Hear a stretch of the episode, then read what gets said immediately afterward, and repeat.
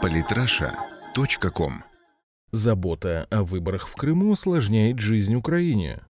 Андрей Борцов Происходящее на Украине зачастую не только огорчает, но и вызывает искреннее удивление. К примеру, пресс-секретарь Порошенко Святослав Цеголко в таком важном официальном СМИ, как личная страница в Facebook, сообщил, что президент Украины поручил министру иностранных дел проинформировать Москву о невозможности проведения российских выборов на территории Украины. Незадолго до этого Украинская Рада в очередной раз взывала к международной общественности с призывом отказаться от наблюдения за выборами в России и не признавать выборы на территории Крыма и Севастополя. На это пресс-секретарь президента России Дмитрий Песков резонно ответил. Во-первых, Крым наш, а во-вторых, международные наблюдатели могут признавать или не признавать, что хотят, на результаты выборов в суверенной стране это все равно не влияет. Однако Украина продолжила демарш. Директор Департамента политики и коммуникации украинского МИД Алексей Макеев заявил, что Россия и ее диппредставительство должны уважать украинское законодательство как страны пребывания, в связи с чем недопустимо использовать помещение диппредставительств в целях, несовместимых с предусмотренным законодательством Украины.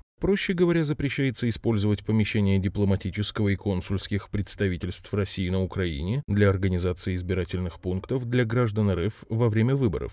Пожалуй, в этой связи стоит вспомнить, что Россия во время досрочных выборов президента Украины и депутатов Верховной Рады в мае и октябре 2014 года соответственно не чинила каких-либо препятствий при организации голосования на территории России для граждан Украины. Но Киев и на последнем заявлении не успокоился. После некоего бурления было сделано очередное заявление, мол, так и быть, разрешим, но за это Россия должна отказаться от проведения выборов на оккупированных территориях Украины, а также исключить из кандидатов в депутаты выдвинутых российскими политическими партиями, включенных в региональные группы Крыма. Министерство иностранных дел Украины выражает государству оккупантов решительный протест по поводу намерения провести выборы на временно оккупированной территории Украины, Автономной Республики Крым и города Севастополь. Данную ситуацию с профессиональной точки зрения прокомментировал член ЦИК РФ Василий Лихачев. Мы будем исходить из норм действующего международного права, в частности, Венской конвенции о дипломатических сношениях и иммунитетах 1961 года, из пактов о правах человека, из того, что согласно международному праву украинская сторона во время таких кампаний должна содействовать. Михаил Емельянов, первый зампред «Справедливой России», метко назвал поведение Киева мелким шантажом, отметив, что на большее официальный Киев не способен. Делать мелкие гадости – это их способ ведения международных дел. Большинство же экспертов попросту подчеркивают, что МИД Украины отсылается к давно закрытому вопросу Крыма, который вернулся в состав России после референдума, на котором за воссоединение с РФ высказались 96,77% жителей Автономной Республики и 95,6% жителей Севастополя. Все произошло в полном соответствии с международным правом. Запад этот факт не признает исключительно из-за политических соображений де юре, однако признает ее де-факто. Так бывший генсек НАТО Андерс Фок Расмуссен, ставший новым советником Порошенко, высказался о необходимости заняться более насущными проблемами, чем заведомо бесплодными попытками вернуть Крым. Конечно, в долгосрочной перспективе это является целью всех западных государств. Как мы никогда не признавали незаконное присоединение Советским Союзом трех балтийских стран Эстонии, Латвии и Литвы, так мы никогда не признаем незаконное присоединение Крыма к России. Но при этом я также буду советовать не делать из этого неотложный приоритет.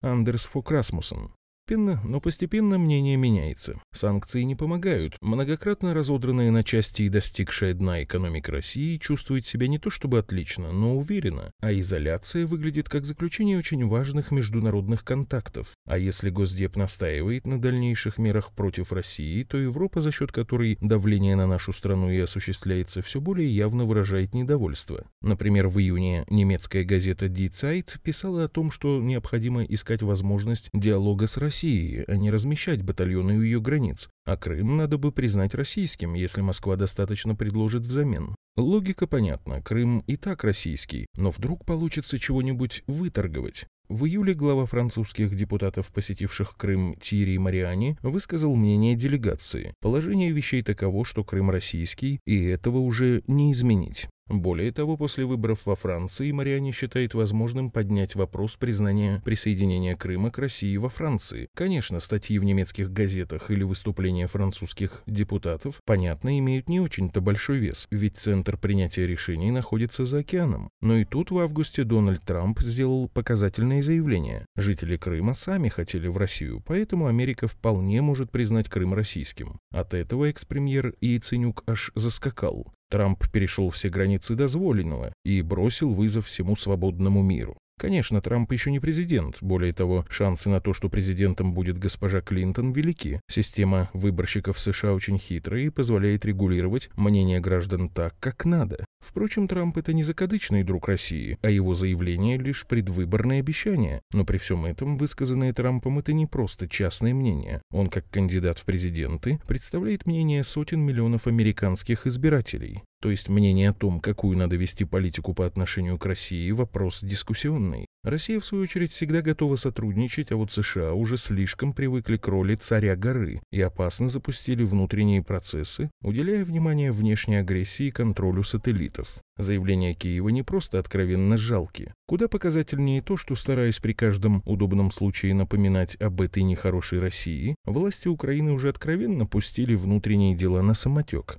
Показательный свежий пример. Прекращение сотрудничества с Россией привело к тому, что авиаконцерн «Антонов» в 2016 году не выпустит ни одного самолета. А ведь некогда Антонов владел полным циклом производства, от конструкторского бюро до серийного производства с послепродажным обслуживанием, более сотни модификаций самолетов, включая уникальные транспортники «Руслан» и «Мрия». Но русофобия, конечно же, для украинских власть придержащих важнее. И, похоже, в Кремле решили поставить точку в бесконечных украинских торгах. Россия не готова обсуждать электоральный процесс на своей территории ни с какими странами, подчеркнул пресс-секретарь президента Дмитрий Песков.